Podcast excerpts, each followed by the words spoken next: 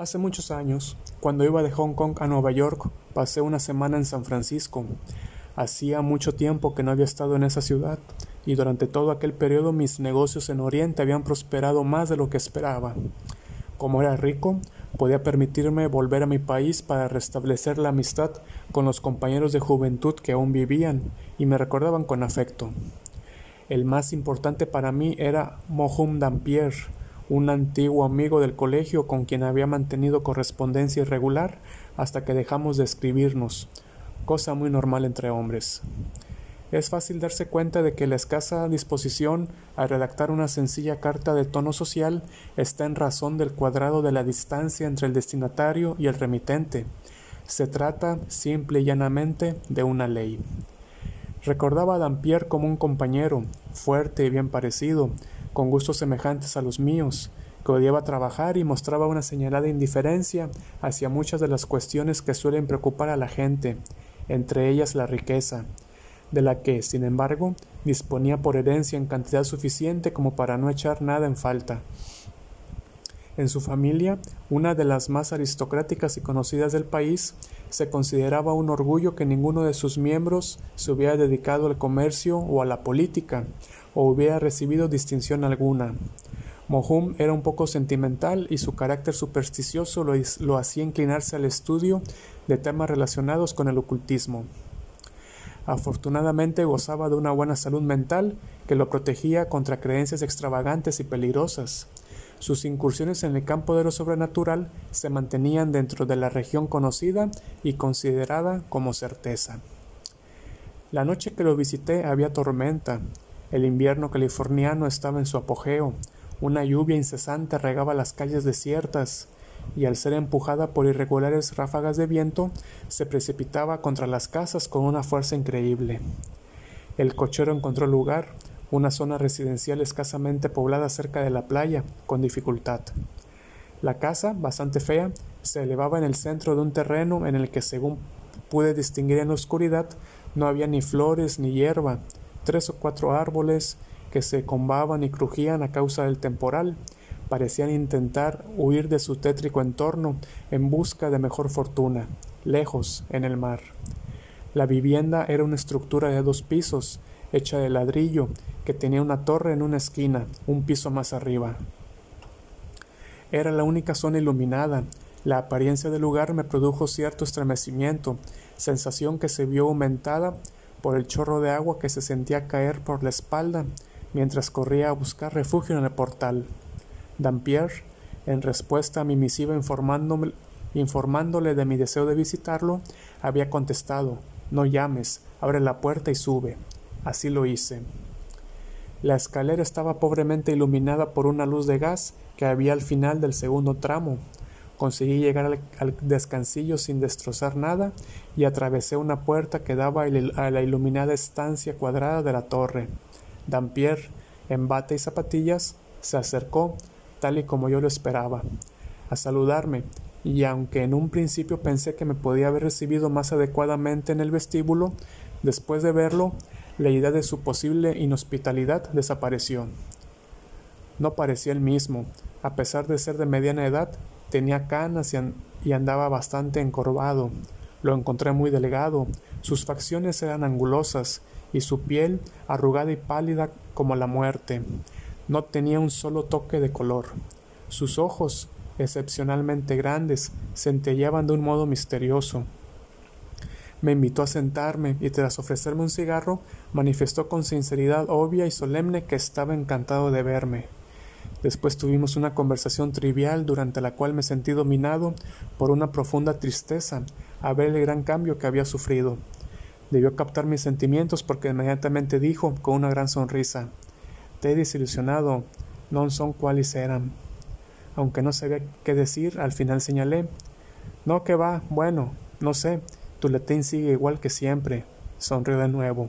No, dijo, al ser una lengua muerta, esta particularidad va aumentando, pero por favor, ten paciencia y espera. Existe un lenguaje mejor en el lugar al que me dirijo. ¿Tendrías algún inconveniente en recibir un mensaje en dicha lengua? Mientras hablaba su sonrisa iba desapareciendo, y cuando terminó me miró a los ojos con una seriedad que me produjo angustia. Sin embargo, no estaba dispuesto a dejarme llevar por su actitud ni a permitirle que descubriera lo profundamente afectado que me encontraba por su presagio de muerte. Supongo que pasará mucho tiempo antes de que el lenguaje humano deje de sernos útil, observé, y para entonces su necesidad y utilidad habrán desaparecido. Mi amigo no dijo nada, y como la conversación había tomado un giro desalentador y no sabía qué decir para darle un tono más agradable, también yo permanecí en silencio.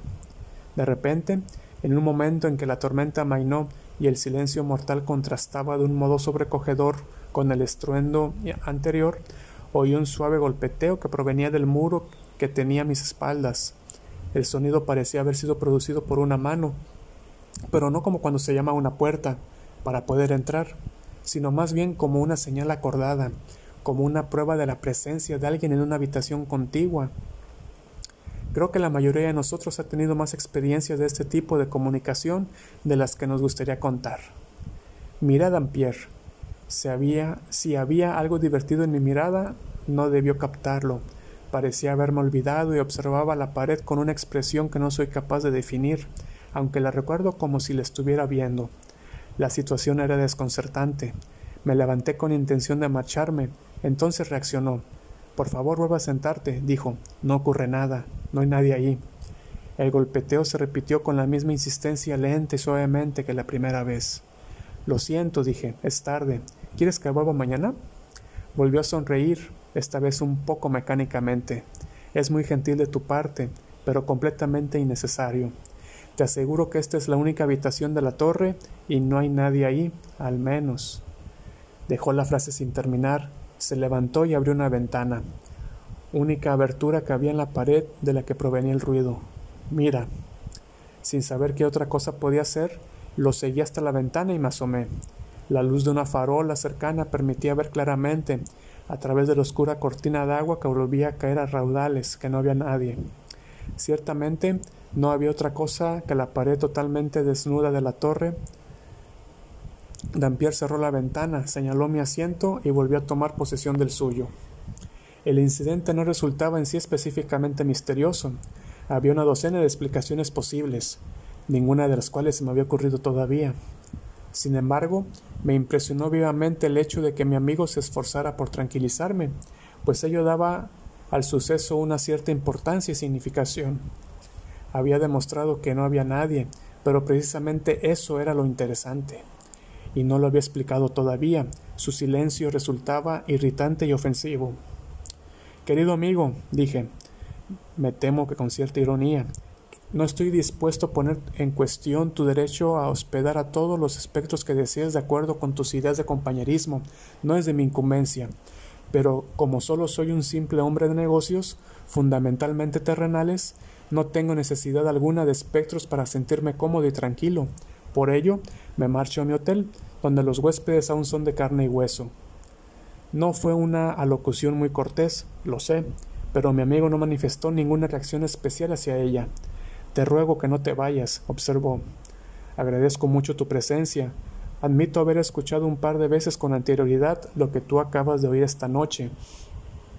Ahora sé que no eran ilusiones mías, y esto es verdaderamente importante para mí, más de lo que te imaginas. Enciende un buen cigarro y ármate de paciencia mientras te cuento toda la historia.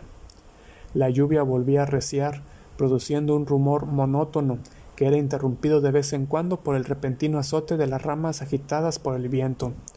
Era bastante tarde, pero la compasión y la curiosidad me hicieron seguir con atención el monólogo de Dampier, a quien no interrumpí ni una sola vez desde que empezó a hablar. Hace diez años, comenzó, estuve viviendo en un apartamento en la planta baja de una de las casas adosadas que hay al otro lado de la ciudad, en Rincón Hill. Esa zona había sido una de las mejores de San Francisco, pero no, pero había caído en desgracia, en parte por el carácter primitivo de su arquitectura, no apropiada para el gusto de nuestros ricos ciudadanos, y en parte porque ciertas mejoras públicas la habían afeado.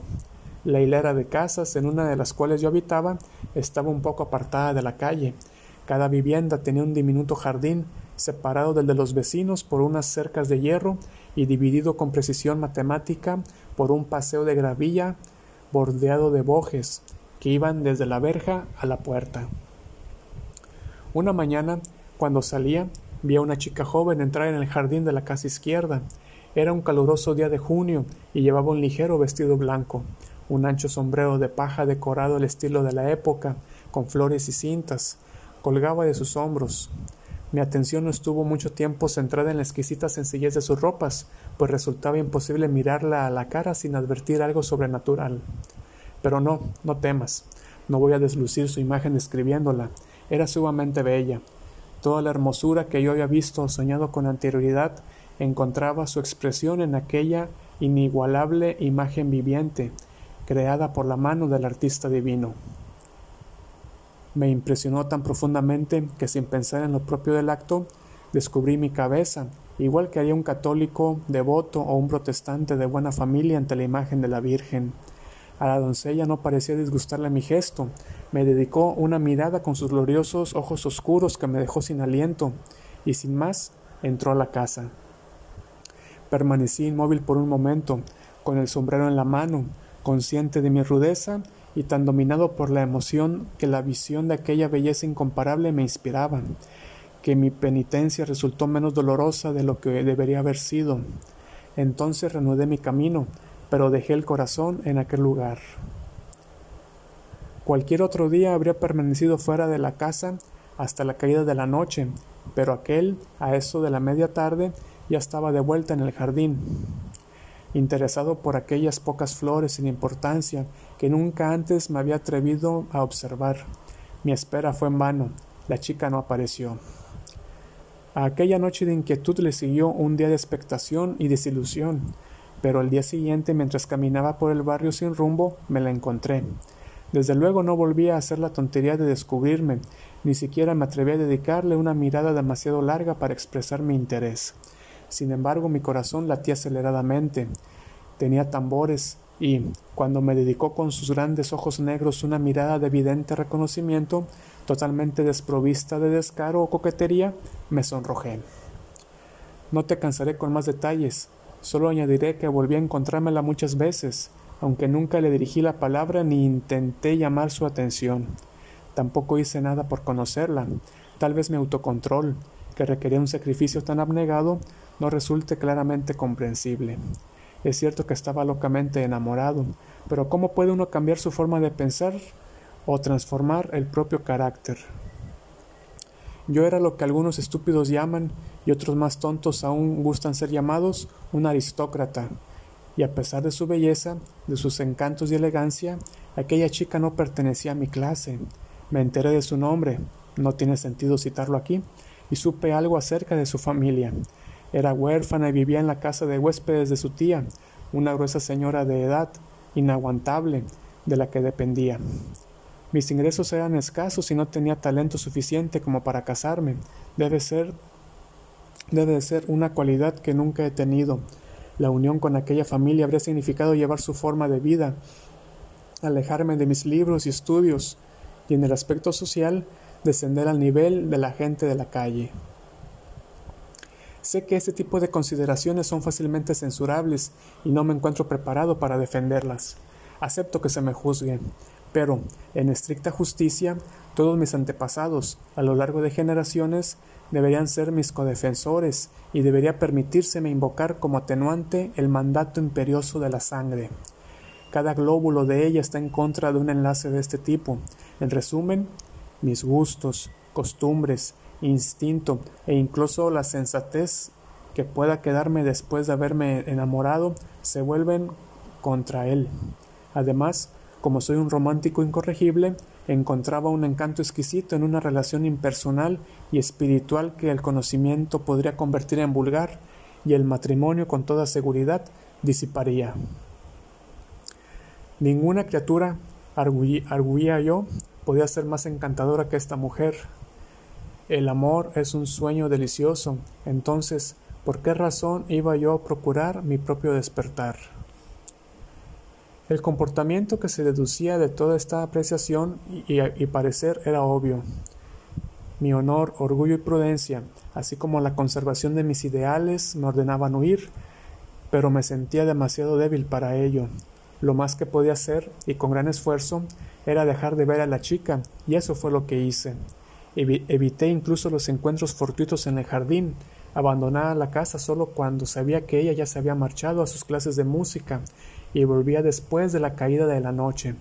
Sin embargo, era como si estuviera en trance, daba rienda suelta a las imaginaciones más fascinantes y toda mi vida intelectual estaba relacionada con ellas.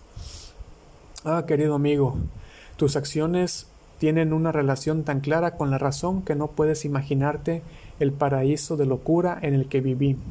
Una tarde, el diablo me hizo ver que era un idiota redomado.